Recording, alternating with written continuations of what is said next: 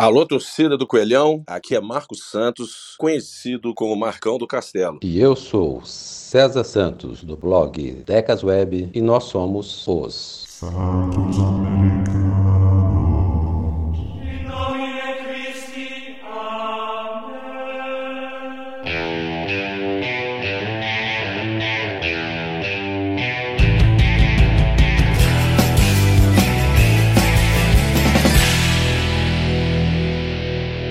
Olá, seja bem-vindo ao Santos Americanos número 11. Mas antes de começar, não deixe de se inscrever no nosso canal do YouTube, mesmo que esteja nos ouvindo por qualquer um dos diversos agregadores de podcast em que o programa está disponível. É fácil e rápido. Você ainda nos ajuda a divulgar o programa e recebe notificações a respeito dos próximos episódios.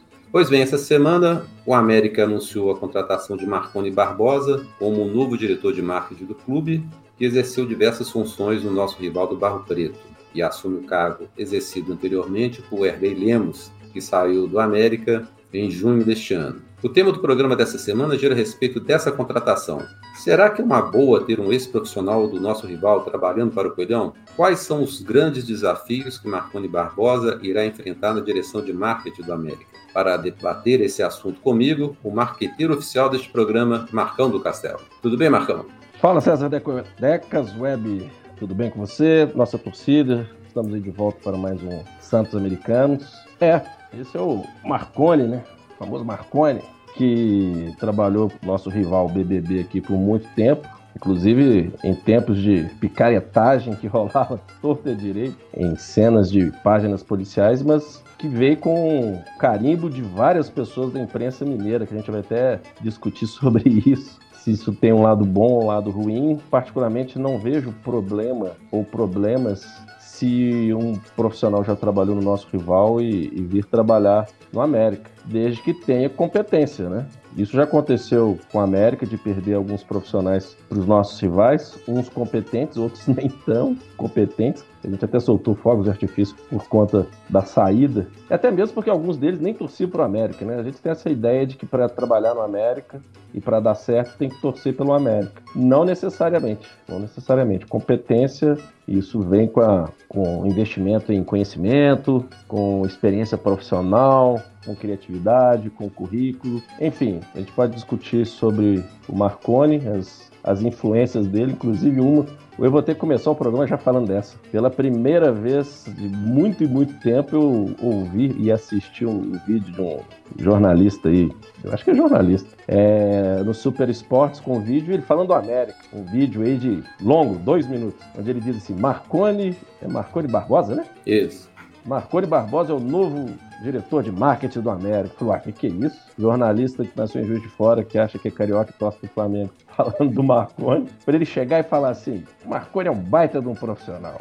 Baita do profissional. Inclusive, ele começou a carreira como meu estagiário. Eu falei, pô, quero me gravar um vídeo de dois minutos para um minuto e quarenta elogiando o trabalho que ele fez no Cruzeiro e para falar que ele era estagiário dele. Aí Peguei o vídeo e joguei na lata de lixo. Mas é isso, César. Vamos é. conversar se, se é condição de exclusão o fato de um profissional ter trabalhado em algum dos nossos rivais trabalhar no América. É, inclusive, essa foi a primeira vez que esse jornalista deu uma notícia que realmente se efetivou, né? Ele é o rei da, da notícia furada, né?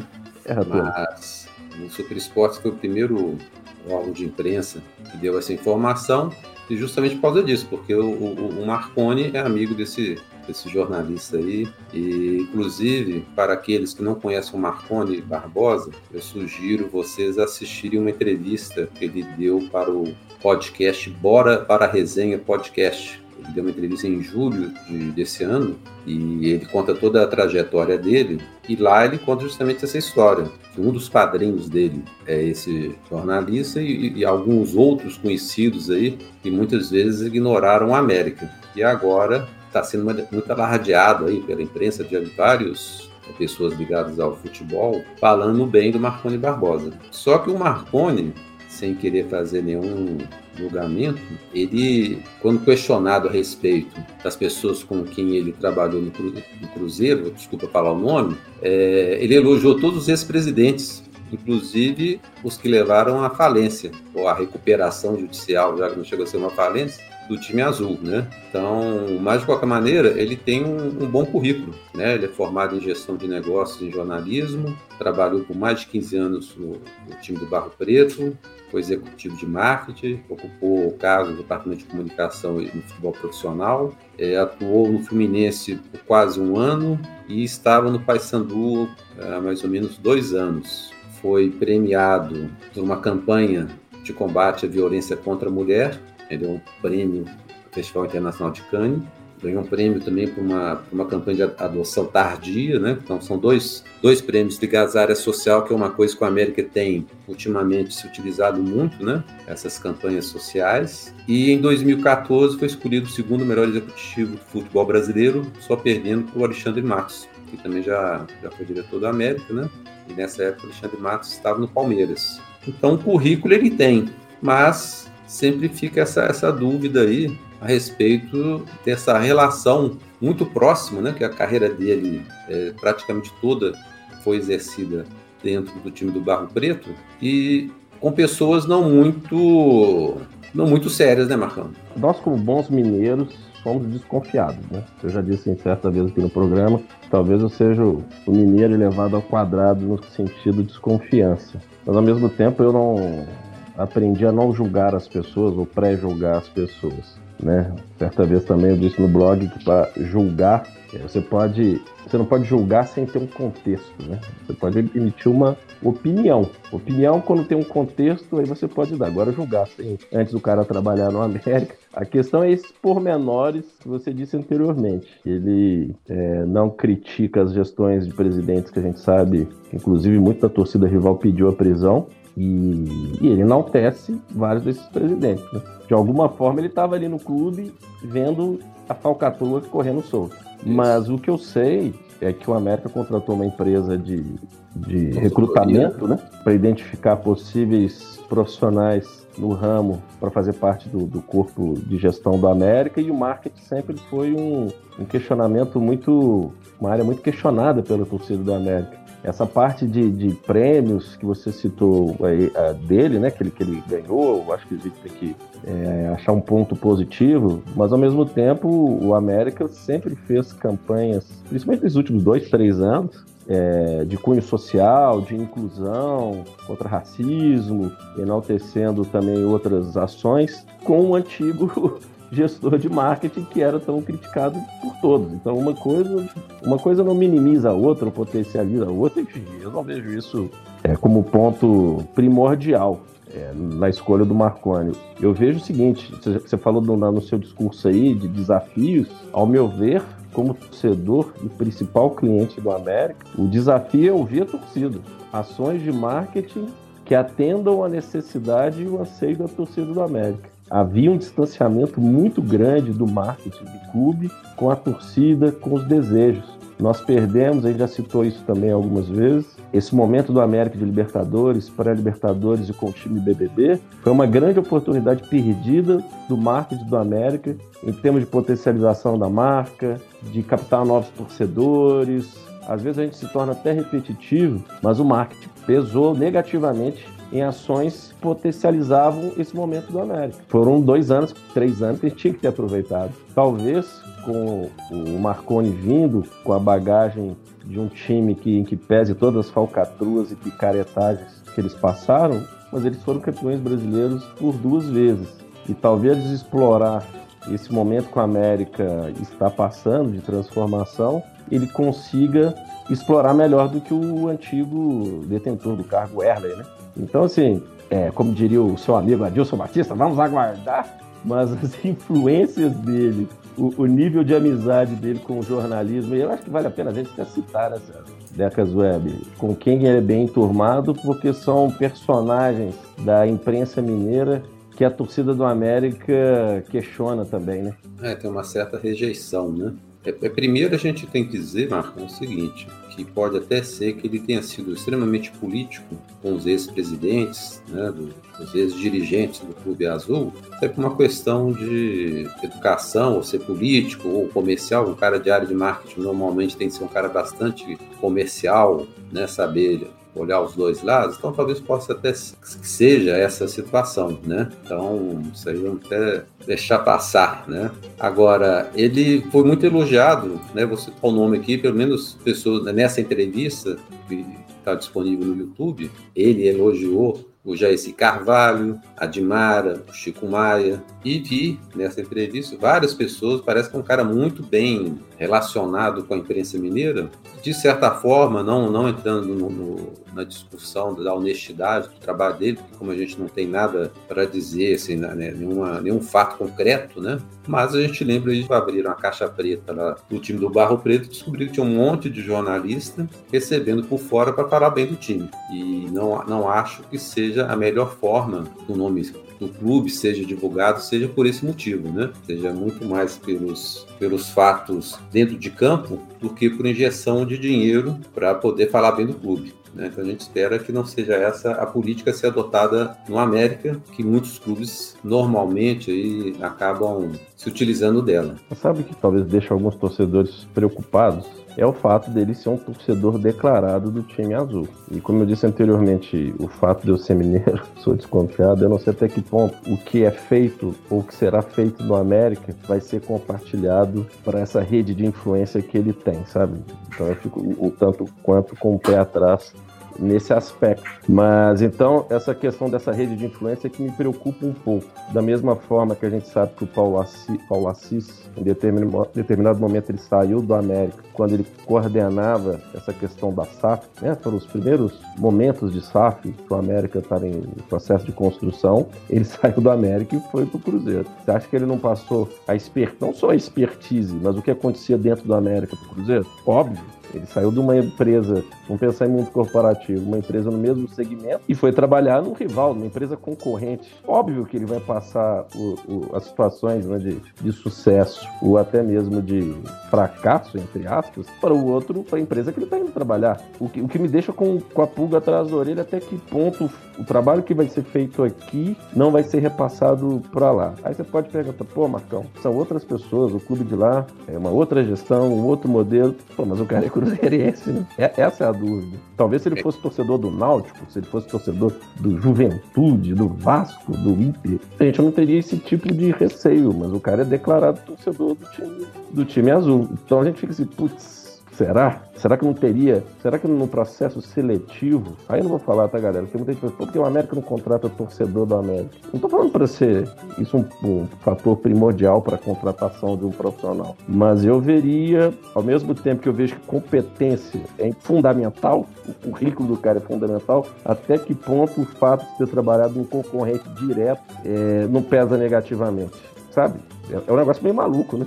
É, é meio maluco para colocar na é, balança. É como você disse, se tivesse vindo de um outro estado, um profissional de, né, que trabalhou muitos anos, por exemplo, se, se ele não tivesse ficado tantos anos no time azul, tivesse ficado tantos anos no, no Fluminense, a gente veria o profissional com outros olhos, né? Mas como é o contrário, nas Laranjeiras ele ficou muito pouco tempo, menos de um ano, e aqui no rival ficou mais de 15, quase 20 anos, é, eu acho natural que a gente fique com o pé atrás. É lógico que a gente confia na direção do América, na, na presidência, nos diretores da América e tal, que vão, no, no final da história, são eles que aprovam ou desaprovam, as decisões são levadas até eles. Sabemos até que ponto que, que ele vai ter autonomia, a gente sabe que no América as coisas são bem centralizadas, para ele poder tocar alguns assuntos aí, e a gente tem que acreditar nisso. Mas, de qualquer maneira, fica essa, essa desconfiança que eu até achei, pelo menos eh, nas redes sociais, eu não vi muita rejeição. Não sei se as pessoas não se atentaram para isso,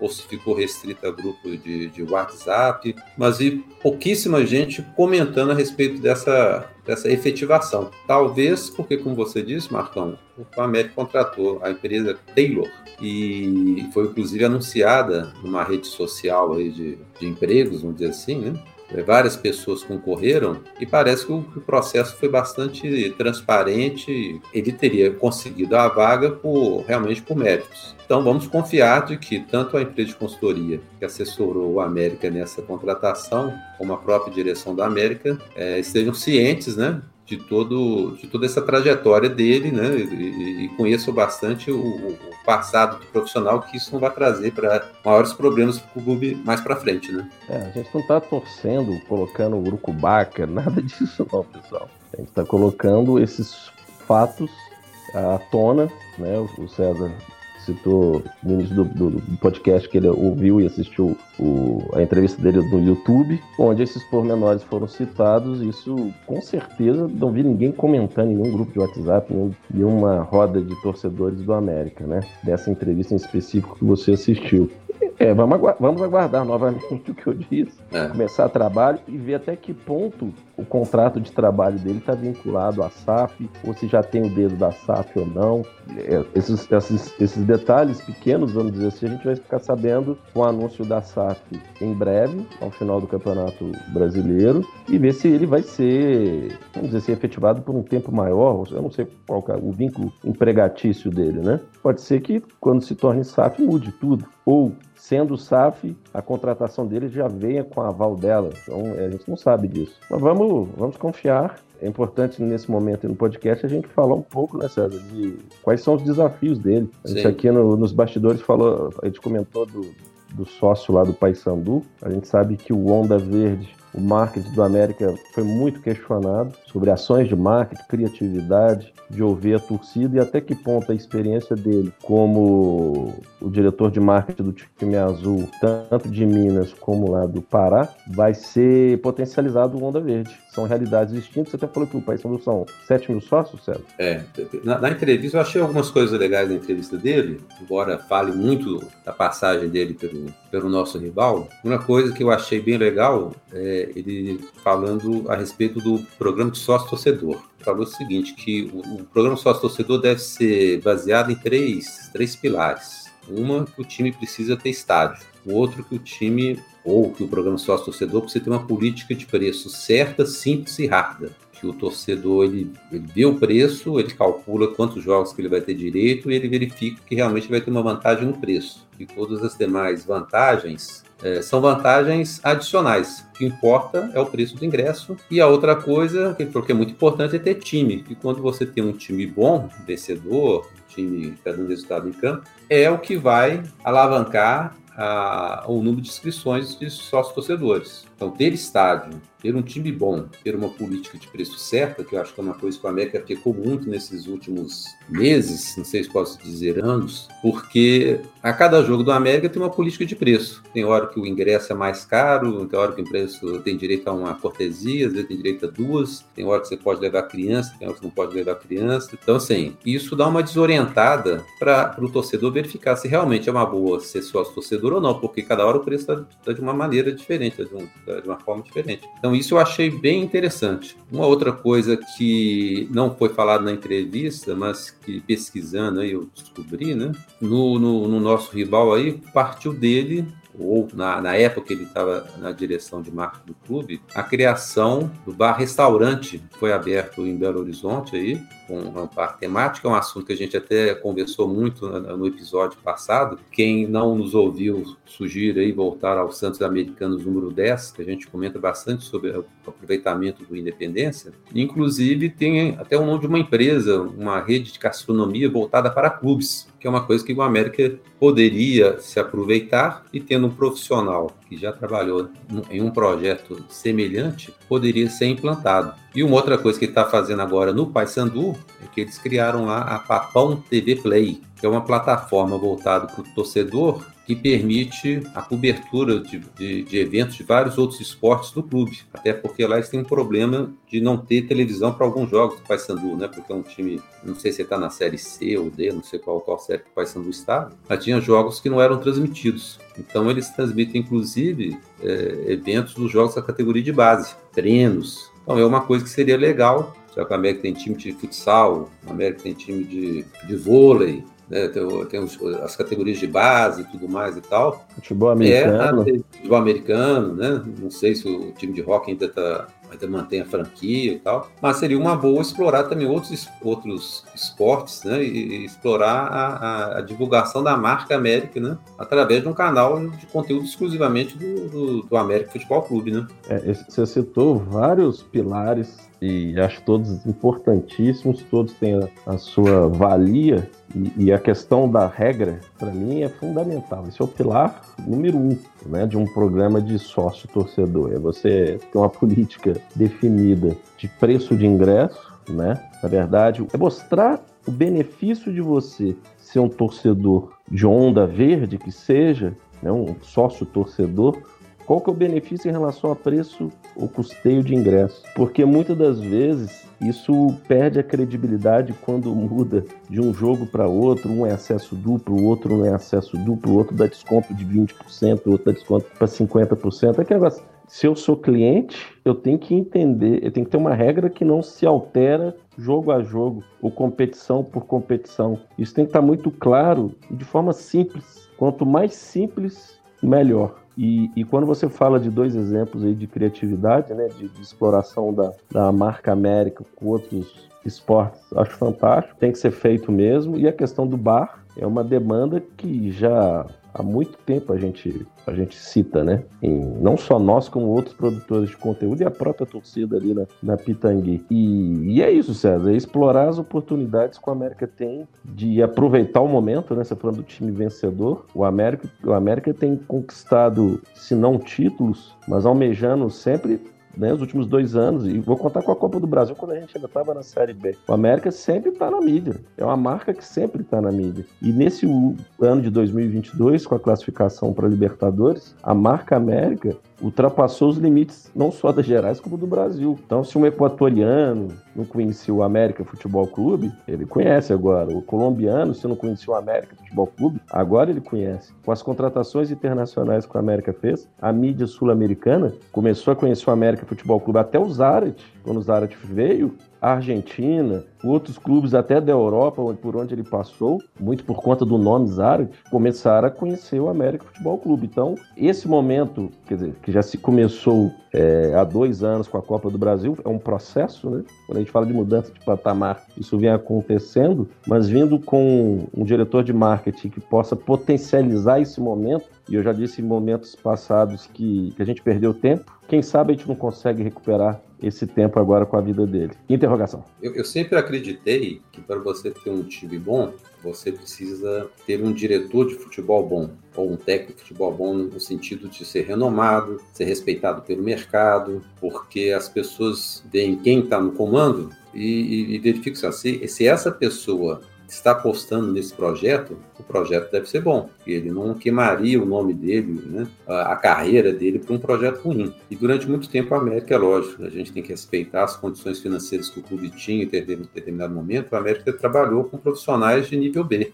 nível C, né, alguns treinadores, alguns diretores de futebol que passaram por aqui, totalmente desconhecidos, sem relacionamento nenhum com, com, com jogadores de um nível melhor, com dirigentes de clubes é, da prateleira de cima ou até de, de, times internacionais. Então, eu acho assim, as pessoas que estão acima na direção, elas precisam ser realmente bem, bem relacionadas para conseguirem agregar outros parceiros, né? Nesse aspecto, eu vejo um, uma boa você trazer um profissional que trabalhava e trabalhou, né, com vários patrocinadores, parceiros, etc., de, de grande vulto. E isso eu acho que a América precisa. Agora, me parece que o grande desafio dele vai ser levar o torcedor para a independência, porque até agora nós temos uma, uma, uma parcela da torcida que sempre abraça o time, acompanha, faz caravana, está lá todos os jogos, em qualquer horário e tal, mas a gente tem uma outra parcela que, por mais que se faça promoção de ingresso, por exemplo, por mais que o time esteja fazendo uma boa campanha, né, fez final de 2020 na Copa do Brasil,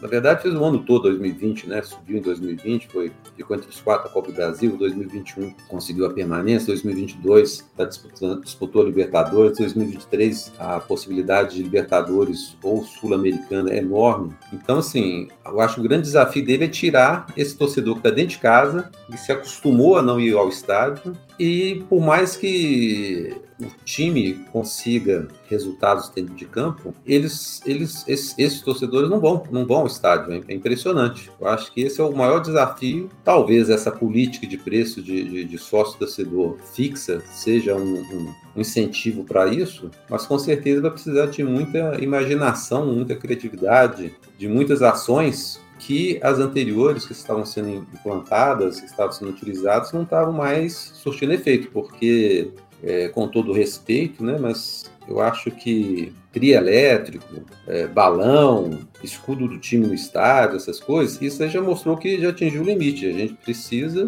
quando a gente fala a gente ou América, precisa pensar em outras ações, porque essas eu acho que já esgotaram. É, e você falou, você, na sua fala, foi muito legal essa parte final, é o seguinte, que o América, ações de marketing que mais impactaram, foi que mais impactaram, que chamaram a atenção, foi a estátua, a mini estátua do mestre Jair Bala e do Givanildo, que foram confeccionados ou idealizados pela torcida do América, pelo Henrique, né, pelo Henrique Pinheiro, uhum. com um grupo de torcedores que financiaram, então você vê que um, um, belo exemplo de homenagem a ídolos que a gente estava, que a gente tinha comentado num dos programas também, uma homenagem de alguma forma singela, com bom humor, mas extremamente criativa. E outro ponto que você disse é a questão assim, a torcida do América, eu vi o Euler hoje dando os donos da bola, foi assim, pedindo para a torcida do América tem que colaborar para ir no estádio no jogo de sábado, que 20 e 30 é um bom horário. É aquilo que a gente já falou, o americano, se for 20 e 30, reclama. Se for 17, é ruim. Se 16, é, é ruim. Mas mais que desafiar, Sérgio, a torcida ir para o América, e os jogos do América, acho que o desafio é o torcedor do América ser ativo nas coisas do clube. Né? Eu, Marco, Marcão, eu não preciso ser conselheiro, ser cotista, é, ir ao estádio que tem que ir para ser voz ativa dentro do clube, ou pelo menos dar opinião sobre o clube, sabe? Você tem que vivenciar o clube. Você torcer e que se exploda, ir no jogo, não vai, não acompanha. Eu coloquei hoje até um, um, um videozinho quando eu fui na 98, há cinco anos atrás, eu vindo falar, representar o América, porque em algum momento eu falei, putz, eu eu não posso ficar mais reclamando só, ou cobrando só da gestão do América um posicionamento. Se eu, como torcedor, não comento, quando surgem campanhas falando do clube, ninguém participa. Quando coloca uma enquete nas mídias sociais, nenhum torcedor dá opinião. A gente sabe quem são, são sempre os mesmos. Aí você pode falar assim, mas são sempre os mesmos porque a torcida da América é pequena. Isso é um peso na balança? É. Mas se todos os torcedores do América se inscrevessem nos canais de produtores de conteúdo, fossem aos jogos, comprassem o material, camisas que o América faz de extrema beleza, fosse comprar o uniforme oficial do clube, sabe essas coisas que é participar da vida do clube, mais do que ao, ao estádio, é ter a voz, se pronunciar, falar. Mas são sempre os mesmos. E aí, quando aparecia, vou jogar uma, uma pimenta aqui, no, nos olhos de alguns torcedores, quando apareciam campanhas do Onda Verde, que era para gravar vídeos, mandando parabéns pro Juninho por 100 jogos, ou mandar um, um vídeo, uma pergunta pro Salum, são sempre os mesmos. E aí fala assim, isso é panelinha. Não é panelinha, é porque são os mesmos que participam. Então, o desafio é estimular a torcida ser participativa, independente de ir ao jogo ou não. É ser participativa na vida do clube. É, inclusive, aí vai agora um elogio, né? Às vezes a gente pode até pecar por falta de elogio, ser muito crítico, faltar um reconhecimento, né? A, a, pessoas ou empresas. A gente tem que reconhecer o trabalho que a Volt está fazendo no América. É o melhor fornecedor de material esportivo que a América teve há muito tempo. Durante muito tempo a América não tinha opção de camisa, não tinha material para comprar. Hoje a Bolt, até de uma forma exagerada, segundos aí, né? Porque tá, só esse ano é a quarta camisa que a América lançou, né? Tem as duas oficiais, teve a do, do racismo agora, contra o racismo, teve a amarela, né? Para a Copa do Mundo. A desenhada pela torcida do América, se, se Ah, teve desenhada, são cinco não, já, né? É. É, mas foi do adversário do, do América. Deca, no Deca, né? Então, assim, eu acho que hoje nós temos um fornecedor de material esportivo muito bom, temos de variedade de material, acho que tem, tem espaço para a América licenciar muita coisa, eu acho que é uma das, das coisas aí, uma das tarefas aí do, do novo diretor de marketing, né? licenciar muita coisa. E a gente tem que parabenizar todos os torcedores que vão ao campo, que se inscrevem, que vão às redes sociais e tudo mais. Inclusive, eu queria fazer aqui um agradecimento né, aos ouvintes que durante a semana que interagiram com a gente, né? Então, vou citar o nome de alguns aqui: o Lúcio Melo, José Alves Aguiar, Miguel Assis, João Gomes Duta Neto, Henrique Figueiredo, Futebol Subversivo, Carlos Eduardo Rocha, Arthur Parense, Cláudio Valério, Flávio Azevedo, Sérgio Souza, Gilmar, Diego Henrique. E também é, queremos agradecer a todos que curtiram e deram likes para o nosso podcast, né? E que estão nos seguindo aí pelo YouTube e, e nas redes sociais. E se você quiser ter o seu nome citado aqui no programa, ou sugerir algum tema, é só comentar no nosso canal do YouTube ou nas redes sociais do Marcão do Castelo, arroba Marcão do Castelo ou arroba Tecasweb. Para a turma que ainda gosta de mandar e-mail, para o e-mail tecasweb.outlook.com. Respondendo aí alguns, alguns ouvintes reclamaram aí da demora, da disponibilidade do último episódio, a gente queria dizer que existem alguns tocadores de podcast que demoram mais que os outros para disponibilizar um novo, um novo episódio, às vezes com diferença até de, de três dias. É, então, embora a gente não tenha nenhuma preferência por nenhum deles, nós sugerimos a quem quiser nos ouvir, assim que o programa é disponibilizado, para nos acompanhar pelo YouTube e pelo Spotify. No YouTube você pode escrever e nos ajudar, e mas também tem a opção do Spotify, embora continue em todos os outros agregadores de podcasts. César, me despedindo de vocês, nossos ouvintes, mandar um abraço também para o Wagner Debossan, que também costuma compartilhar os nossos episódios na, no Twitter aos nossos ouvintes. E é isso, galera.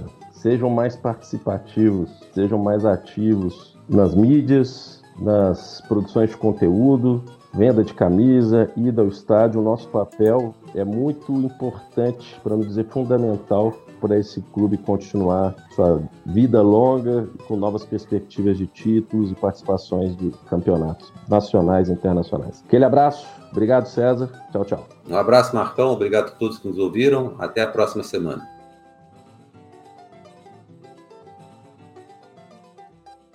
Santos.